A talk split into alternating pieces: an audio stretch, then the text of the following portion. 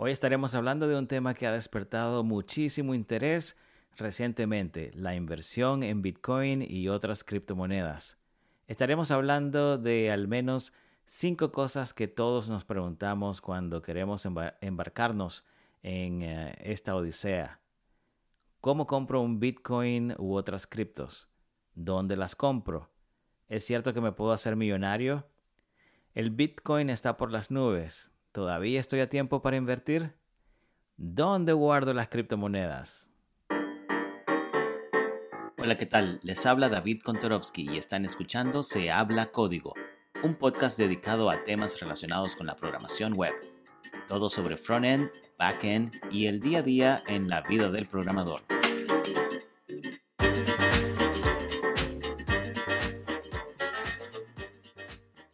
Primero, como decimos en el norte, vamos a encargarnos del el elefante en el salón. Como ingeniero de software, ¿para qué quiero saber sobre inversiones en Bitcoin o criptomonedas? Bueno, es una buena pregunta. Las criptomonedas son entes digitales, funcionan bajo una tecnología denominada blockchain o cadena de bloques esta cadena de bloques es la base de muchos proyectos y tecnologías que se están desarrollando y van a constituir lo que se denomina la Web 3.0. Uno de los proyectos emergentes que más está tomando tracción son las aplicaciones de finanzas descentralizadas que dan acceso a productos financieros que muchas personas ni siquiera tienen acceso a un banco en algunas partes del mundo y esto les va a proporcionar una nueva opción que hasta ahora no tenían. Con estas aplicaciones de finanzas descentralizadas, algo muy novedoso es que las personas pueden tomar préstamos, pero también pueden otorgar préstamos y otra aplicación muy importante que se ha venido desarrollando y es muy común es el envío de dinero de un país a otro. Con estas aplicaciones lo pueden hacer de manera muy eficaz, muy rápido y a un costo muy bajo. Estas son solo algunas razones y como ingenieros, si no nos interesa invertir, al menos nos debe interesar saber cómo funciona toda esta tecnología, porque si queremos participar en el desarrollo de todas estas nuevas aplicaciones, lo mejor es saber tener una idea general de, cómo funcionan, quiénes se benefician, eh, es decir, quiénes son los participantes, los actores. Ok, ahora sí, vamos con nuestro tema principal y vamos a responder a esas cinco preguntas que nos hacemos al eh, invertir o pensar en invertir e, en criptomonedas. La primera, ¿cómo compro Bitcoin u otras criptos? Además del Bitcoin existen eh, muchísimas otras monedas, criptomonedas. Eh, existe una lista muy numerosa, son miles. Estamos hablando de 3, 4, 5 mil o, más proyectos que emiten sus propias criptomonedas y la gente pues decide invertir en estos proyectos comprando y vendiendo las criptomonedas. Existen sitios como CoinMarketCap o como CoinGecko donde ustedes pueden ver un listado de todas estas criptomonedas que están disponibles y ahí van a encontrar información de los proyectos, gráficas que muestran el desempeño del proyecto en un periodo de tiempo determinado, si, si el precio subió, bajó, eh, pueden eh, saber cuál es el market cap, pueden saber eh, cuál es el monto más alto o más bajo que han alcanzado. En fin, hay una cantidad de detalles muy importantes que les va a servir para tomar decisiones con respecto a la inversión en cualquiera de estos proyectos. Hoy en día es, ah, es fácil comprar las ah, criptomonedas. Existen aplicaciones como Cash App o como PayPal. Apartando, apartando estas aplicaciones móviles, también existen los llamados Centralized Exchanges o los intercambios centralizados que vienen siendo como, a ver, si lo vemos como de manera análoga, vienen siendo como una casa de cambio. Estos centralized exchanges tienen aplicaciones eh, web o aplicaciones móviles donde nosotros podemos acceder a la compra y venta de criptomonedas. Algunos ejemplos de estos exchanges, eh, los más populares, son Coinbase, Binance, Kraken o Gemini aquí en los Estados Unidos. También existen los decentralized exchanges o los intercambios descentralizados. Estos son muy similares al anterior, pero ofrecen muchísimas más eh, ventajas y quizá lo más importante es que son más económicos porque en el centralized exchanges por cada transacción que realices vas a pagar una cuota que en algunos casos eh, suele sentirse como un poco exagerada. En los decentralized exchanges no existe esta cuota, pero sí existe algo que le llaman ah, gas, es eh, una cuota que se le paga a la red de Ethereum por las transacciones que realizas, pero es un costo es un costo menor que el que pagarías en la comisión que te cobran los centralized exchanges. Algunos ejemplos de eh, estos intercambios descentralizados eh, pudieran ser Uniswap, quizá es el más popular. También está Kyber Network, Bancor o One Inch Exchange. Seguimos con la pregunta número dos. ¿Dónde compro las criptomonedas? Bueno, esto está relacionado con lo anterior.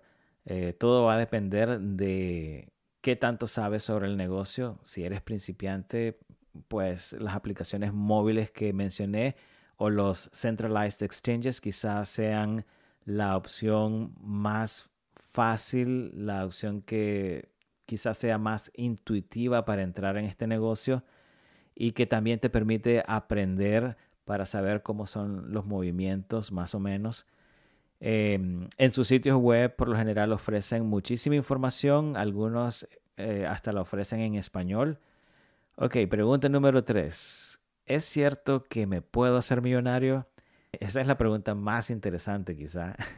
Definitivamente sí pero también puede, esto puede llevarte a la ruina. Así que eh, debes informarte muy bien y ser muy precavido o precavida. Eh, esto es un mercado tan complejo o quizá más complejo que la bolsa de valores. Eh, por lo menos en la bolsa de valores existen leyes. En el mercado de las criptomonedas no existe una regulación similar a la que existe en la bolsa de valores y esto lo hace un poco más peligroso en el sentido de que si no investigas bien, si no tomas buenas decisiones en base a tu investigación, pudieras perder tu dinero y, y se te pudiera hacer difícil eh, recibir alguna ayuda por parte de las autoridades. Pero todo está evolucionando de manera muy rápida y no dudo que muy pronto vamos a tener nuevas leyes o regulaciones. De hecho, muchos de los uh, exchanges aquí en los Estados Unidos tienen ya la exigencia de la implementación de un sistema que se llama KYC, que significa Know Your Customer o que tienes que conocer a tu cliente eh, esto no es más que la, un, tipo de verificación donde tú como usuario de un determinado exchange tienes que proveer documentación necesaria para probar quién eres. En algunos casos tienes que tomarte una foto con tu identificación y enviárselas como parte del proceso. Y en fin, así como esto también desde el punto de vista eh, de los impuestos, el IRS para la próxima declaración, la que corresponde a este año, hicieron una modificación en la planilla 1040 donde vas a tener que indicar si realizaste transacciones con criptomonedas en el año y ellos muy fácil lo pueden verificar con los, ah, estos exchanges ah, centralizados. Aparte de eso, tienes la obligación de declarar todas tus transacciones, la compra, venta o el canjeo de una criptomoneda por otra. Todo eso constituye un evento taxable, em, por lo cual debes declararlo. Existen ciertas regulaciones, pero todavía hace falta muchísimo más. Ok, seguidamente la pregunta número cuatro es, ¿el Bitcoin está por las nubes? ¿Todavía estoy a tiempo para invertir? Bueno, esto al final debe ser tu decisión, pero si revisamos la historia, primero que nada debemos observar que existe un momento de austeridad en el mercado donde los precios están bastante bajos o se mueven muy lento. obviamente hay muchísimas más características, pero a esto le llaman bear market. Por otro lado, existe otro momento en el que el movimiento de los precios es ah, muy rápido, existen subidas de precio o bajones del precio estrepitosas. Existe euforia de la gente que está participando. A esto le denominan bull market. Si nos basamos en las observaciones de los expertos en la materia, ellos señalan que estamos iniciando lo que le llaman un bull run, que estamos en un bull market y estamos iniciando este bull run. Por consiguiente, aunque el precio del Bitcoin ande rondando los 19 mil dólares al momento de esta grabación, lo que se espera es que el precio del Bitcoin para esta fecha, el año que viene, quizá va a estar en 50, 100 o 300 mil dólares cada Bitcoin, dependiendo de quién le preguntes. ¿De verdad va a suceder así? Eso es difícil de predecir, pero todo parece indicar que va en esa dirección. En parte muchos señalan que este bull run es diferente a los anteriores porque en el pasado eh, los actores, las personas involucradas en todo este tipo de transacciones eran nada más ah, lo que le llaman ah, los retail investors, los inversionistas pequeños. Pero en esta ocasión, ahora estamos viendo la aparición de muchos millonarios, compañías y firmas de inversión que están colocando un porcentaje importante de sus inversiones en el Bitcoin y en algunos casos también en otras criptomonedas. Y esto es lo que dicen que va a causar que el precio del Bitcoin se dispare muchísimo más de lo esperado porque, como saben, eh, la cantidad de Bitcoin en existencia es un número limitado. Todavía no están disponibles todos los Bitcoin porque todavía se está realizando el proceso de minería en el cual extraen eh, estos Bitcoin y los ponen en el mercado. Pero ya una vez que se hayan producido toda la cantidad de Bitcoin que se puede producir, en ese momento eso es todo lo que hay.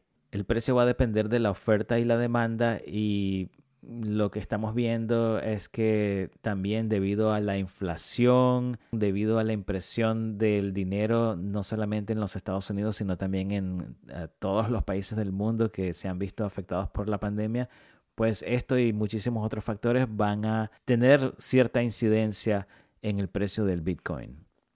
Si revisamos la historia del más reciente bull run, que fue el del 2017, podemos ver que el precio del Bitcoin en enero del 2017 andaba rondando los 900 dólares.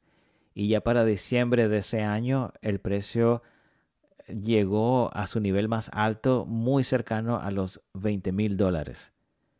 En el caso de Ethereum, Ethereum también eh, tuvo algo similar con el precio y es que en enero el precio andaba rondando los 8 dólares y para final de año andaba rondando los 700 y en enero del 2018 se disparó a su nivel más alto a los 1400.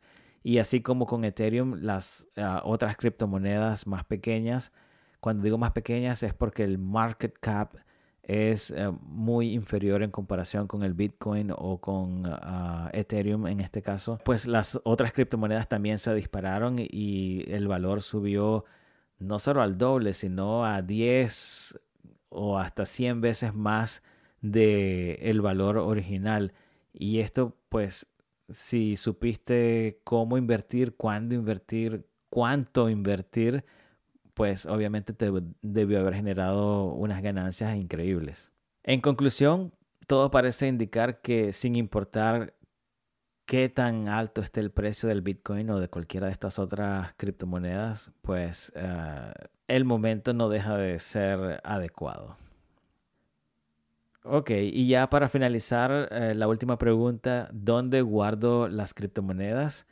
Eh, pues existen varias formas de cómo guardar tus criptomonedas.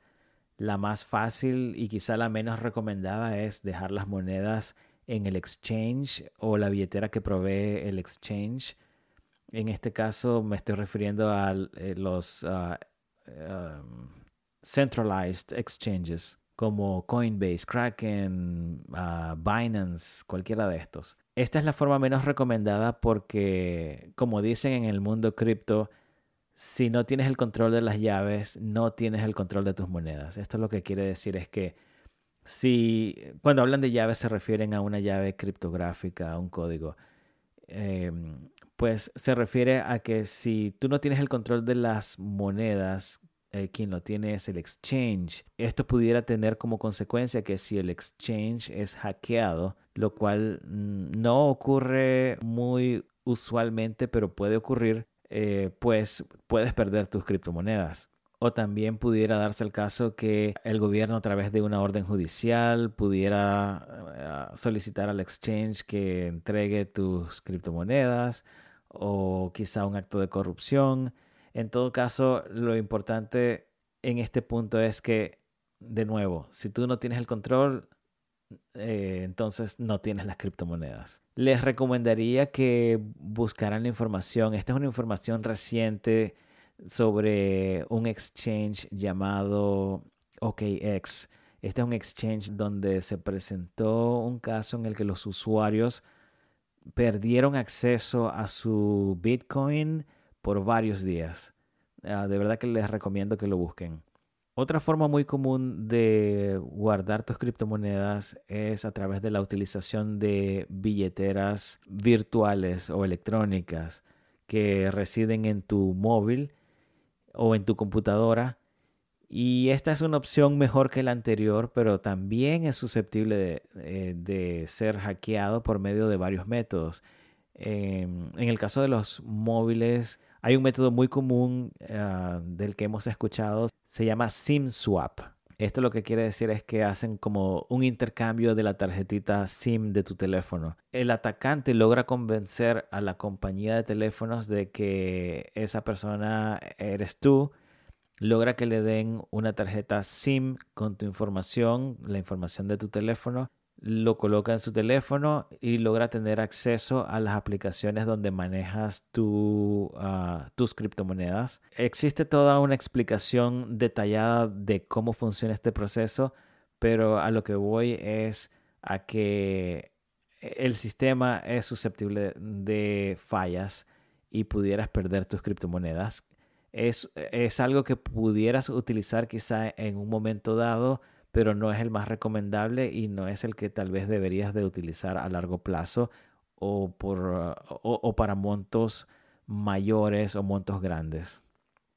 Eh, la manera más recomendada para guardar tus criptomonedas es la utilización de dispositivos llamados hardware wallet o billeteras duras. Esto no es más que un dispositivo eh, que no está conectado a la internet. Eh, algunos se parecen mucho, como en el caso de Ledger, se parecen mucho a un pendrive, a un USB drive. Eh, también está otro muy común, es el Trezor.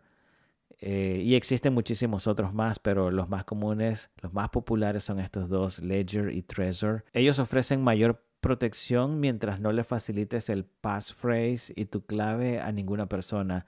El passphrase no es más que una combinación de 12 o 24 palabras específicas que en conjunto con el password permiten acceso a este dispositivo y pudieran realizar o pudieras realizar transferencias de las criptomonedas que tienes allí para otro sitio. Esto de igual manera te permite a ti hacer un backup y pudieras tener dos dispositivos donde uno eh, lo conviertes en backup del otro utilizando el mismo passphrase. Para, para eso hay toda una documentación. Y bueno, esto es en líneas generales ah, lo que les quería comentar sobre estas cinco interrogantes que son muy comunes cuando uno está empezando a invertir en este mundo del Bitcoin y las criptomonedas. Recuerden suscribirse a nuestro podcast y si nos están viendo por YouTube, por favor suscríbanse, dennos un like si les parece que la información fue de utilidad y no dejen de hacer clic en la campanita si quieren informarse del momento en que estemos subiendo nueva información. Será hasta la próxima.